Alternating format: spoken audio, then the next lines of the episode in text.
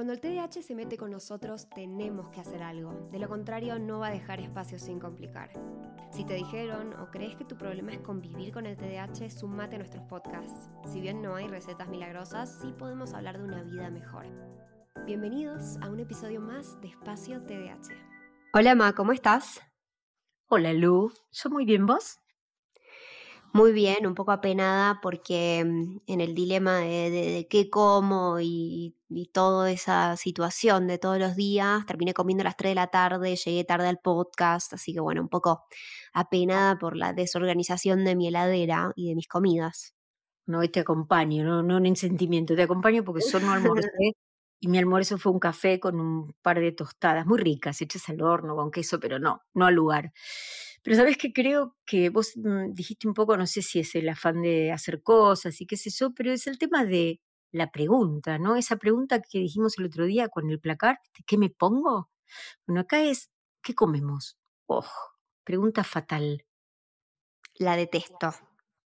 Bueno, empecemos por ahí, si te parece. Yo creo que si nos pasa a nosotras con nuestro TDA, allá del otro lado debe haber muchos otros, ¿no? Que se hagan esa misma pregunta todos los días, dos veces por día, porque bueno, desayuno y merienda yo no lo cuento dentro de la heladera. Eh, me parece importante, ¿no? Es Toquemos que ese me pasa a mí.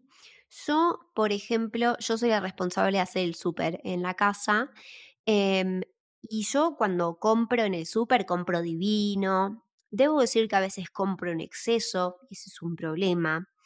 Eh, al punto de que nada, se me termina pudiendo la comida, a quien no le pasa. Em, pero después es como que igual me abruma todo lo de como que como, aunque capaz tenga cosas, porque capaz, no sé, por ejemplo, si compro carne o cosas así, las congelo y después me olvido de descongelarlo. Entonces pude haber hecho una compra recopada, pero me olvidé de descongelar lo que tenía y chau, ¿qué hago? Como un omelette.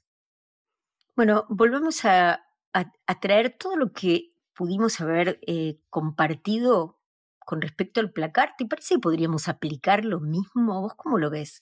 Apliquemos el mismo criterio, ¿sí? Repasamos un poco si podemos, ¿no? Porque a ver, ¿cuáles son las cosas? Vos dijiste la palabra abrumar.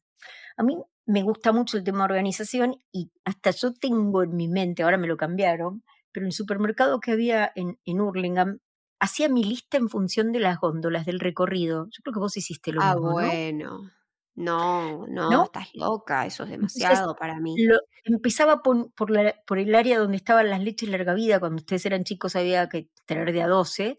Entonces decían, esto primero va abajo, ¿no? Y me gustaba porque era la forma en que después lo iba a embalar. Pero creo que es importante saber qué vamos a comprar. Creo que a veces esto que vos dijiste, compro de más, es, ahí me parece que falló la lista, ¿no? No había un plan. Creo que el súper es lo último, para mí.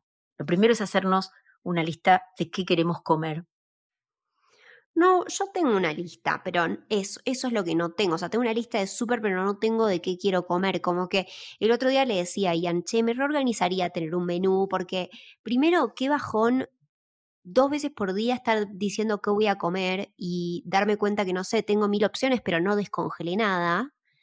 Eh, y después nada, el tema de que mm, es más fácil comprar y planear y que no se te pudra la comida.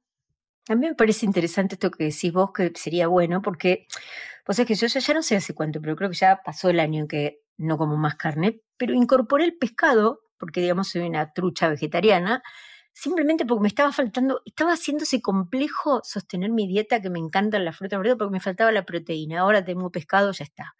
Pero hagamos esto, yo creo que lo importante es poder eh, ver en un día todas las comidas que vamos a hacer. ¿Qué te parece si empezamos por ahí? ¿Y dónde está el conflicto? ¿Tu conflicto está en el desayuno, en el almuerzo, en la merienda, en la cena? No, mi desayuno es muy fácil. Yo como un eh, jugo de naranja, que tengo uno muy sano, siempre, siempre le digo a todo el mundo, me hago la canchera, que tengo un jugo que, ¿viste cuando ves la lista de ingredientes y solo dice jugo? No te pasa nunca, ¿o no? Bueno, mi jugo solo dice jugo. Eh, entonces me siento muy bien tomando eso. Y a eso a veces le agrego un polvito de fibra cuando no sé, capaz no como muchos vegetales ese día y, tengo, y como una tostada con aguacate. Opa, qué bueno, muy buen desayuno. ¿Y, ¿Y, bebida de qué tipo? El jugo. Ah, tu jugo. no hay, no hay bebida caliente. Es que a mí el, café no me gusta, vos sabés, ¿viste? Sí, no me gusta y el té como que no, me cuesta, no tengo hábito. Me gusta mi jugo. Encontraste eso, y por suerte en México no hace el frío, tomás todo el año en jugo. Bueno, pero ves, dijiste una palabra que estaba buena con lo que hablábamos del placar también. Hagámoslo simple. Para mí el desayuno tiene que ser simple. Hubo una época en que ustedes eran todos muy chicos y había mucha variedad en casa. Uno comía mm. un cereal, el otro otro, uno un yogurcito, el otro un... Hasta que yo dije, basta, vamos a hacer el desayuno que hacíamos en mi casa cuando yo era chica. Café con leche, té con leche, o Nesquik, tostadas con manteca y dulce. Y se acabó. ¿Sí? Siempre lo mismo, siempre fácil, las tostadas estaban hechas, las hacíamos en el horno, las metíamos en un frasco, listo. Y es más, yo tal vez creo que te acordás, yo cuando terminábamos la cocina a la noche preparaba la mesa para el desayuno del día siguiente. No sé si te Al día de hoy yo hago eso en mi casa también. O sea que, y éramos varios sentados en la mesa. O sea que em, desayuno simple arrancamos muy bien el día, ¿sí? Ojo, no vale no desayunar, ¿eh? No vale no desayunar.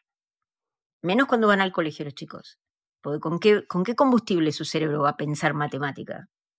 ¿No? O sea que desayuno lo tendríamos bastante bien. Yo creo que el tema es cómo almaceno las cosas, ¿no? ¿Qué pasa si alguien dice, sí, pero yo no tengo lugar en mi casa? ¿Cómo hacemos? Y sí, no puedo guardar más que dos leches en el placar. ¿Qué deberíamos hacer? Uf, y es que yo, te digo, en mi casa no tengo mucho lugar para, para, guardar cosas y yo compro en Costco, que es un mayorista. Entonces, cuando compro leches, también me compro 12 leches, aunque en mi casa somos 12, dos nada más y no somos nueve como en esa época de la que vos hablas. Em, pero bueno, y, la, y la guardamos en el placar, porque me olvidé decirte que mi placar no solo tiene ropa, tiene leches y papel higiénico. porque, ¿Por qué no? me, encanta eso, busquémosle un lugar y sepamos que no todo vamos a poder guardar en cantidad si no tenemos lugar, pero por ahí sí la leche es algo que es, aparte sobre todo, hablaste de algo que es muy interesante en esto, que es, ojo, con el presupuesto, ¿no? Yo hace bastante tiempo ya que no voy más al supermercado, estoy en Argentina, te diría que es un logro para mí, comemos mucho mejor con tu hermano y vamos a los distintos negocios, al carnicero, a la verdulería, todo sí, todo por unidades. Claro, pasa que en México eso no existe, o sea, puedes ir al mercado y comprar verduras, la carne la verdad no la recomiendo porque no está bien refrigerada, eh, pero las verduras sí, podés ir. Y yo tengo un mercado enfrente de mi casa y te digo, cada casa en la que he vivido en, la Ciudad de México tenés un mercado muy cerca. Eh, pero a mí a veces eso me, mm, viste, prefiero todo de encima, yo pido todo online y me lo traen a mi casa y la verdad es que es, es lo que a mí me sirve, por ejemplo. Bueno, me parece bárbaro. ¿Sabes por qué a mí no me servía el supermercado o hasta el pedido online? Porque me acuerdo que lo, lo hice en un momento que tuve un problemilla, no sé qué me pasó, mononucleosis y que no podía ir al supermercado. Eh, es que a mí me abruma mucho la compra así en masa, todo grande. Eh, yo prefiero, se me pudre menos, se me pone menos fea y aparte echarlo con la gente de los lugares a donde voy, me encanta, hablo un ratito con cada uno, eso me gusta. Pero cada uno que lo haga como sea, ¿te parece? Supermercado, pero creo que tenemos que ir con una lista.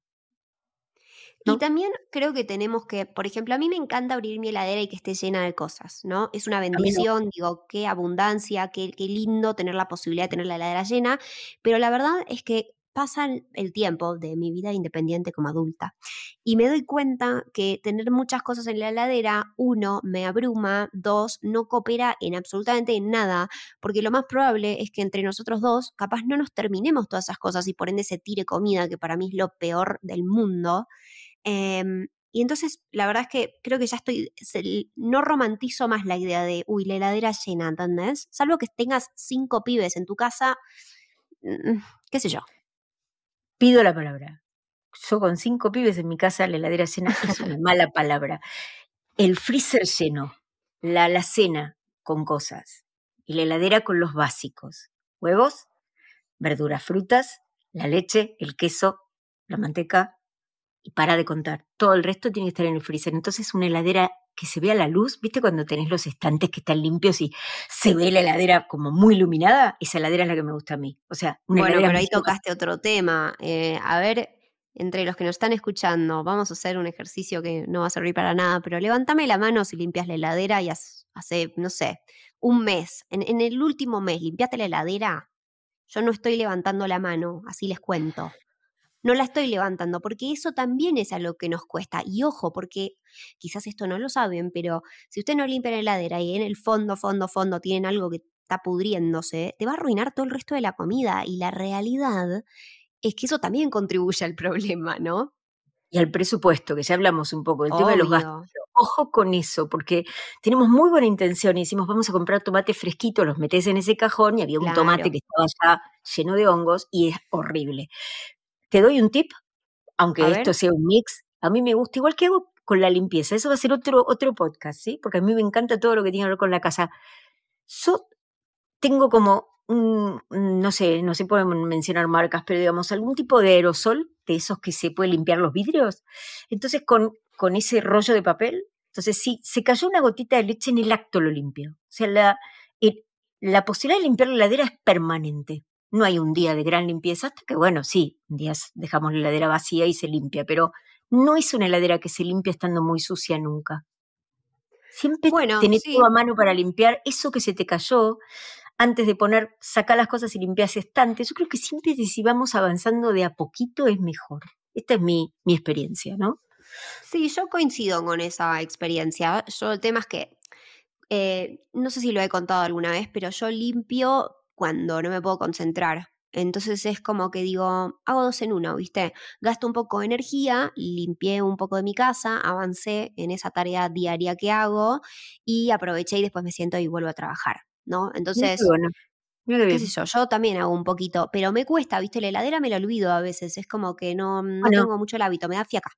¿Sabes qué pasa? Yo digo, todo el tiempo nos van a repetir, hacete una lista, ¿no? Y nosotros sabemos que vivimos haciendo listas y después me olvido la lista, por más que le saque foto. Nosotros lo vamos anotando con Billy en el pizarrón, ¿no? Lo que va faltando. Y yo digo que no te falten básicos nunca, porque si vos tenés chicos o estás en tu casa y trabajás, si vos tenés básicos tipo fideitos, fideitos con manteca, fideitos con aceite, fideitos con queso, fideitos con aceite y ajo, más rico, más elaborado, pero fideo, polenta, algo rápido que saques así al pie, como ñoquis de vitina, que me encantaba cuando eran chicos, bien, rápido tener opciones. Y después, a mí me gusta, ya hablamos de lo que nos gusta, ¿no?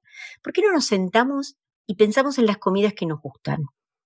De esas comidas que nos gustan, algunas las debemos saber hacer y otras no, pero pensemos en las comidas que nos gustan y que podemos hacer. Después hagamos algo es un ejercicio que se los planteo, que sería hacer como columnitas y separar. Es como un juego, juguemos todos en la familia, ¿no? Anotemos qué le gusta. A fulanito le gusta las patitas de pollo, al otro le gusta el pollo con tuco, qué sé yo. Bueno, entonces, ¿qué hacemos? Miramos todo ese menú que armamos divertido entre todos y a partir de ese menú hacemos la lista. Entonces, miro, que, a ver, ¿cuántas comidas haces vos con un pollo, Lu?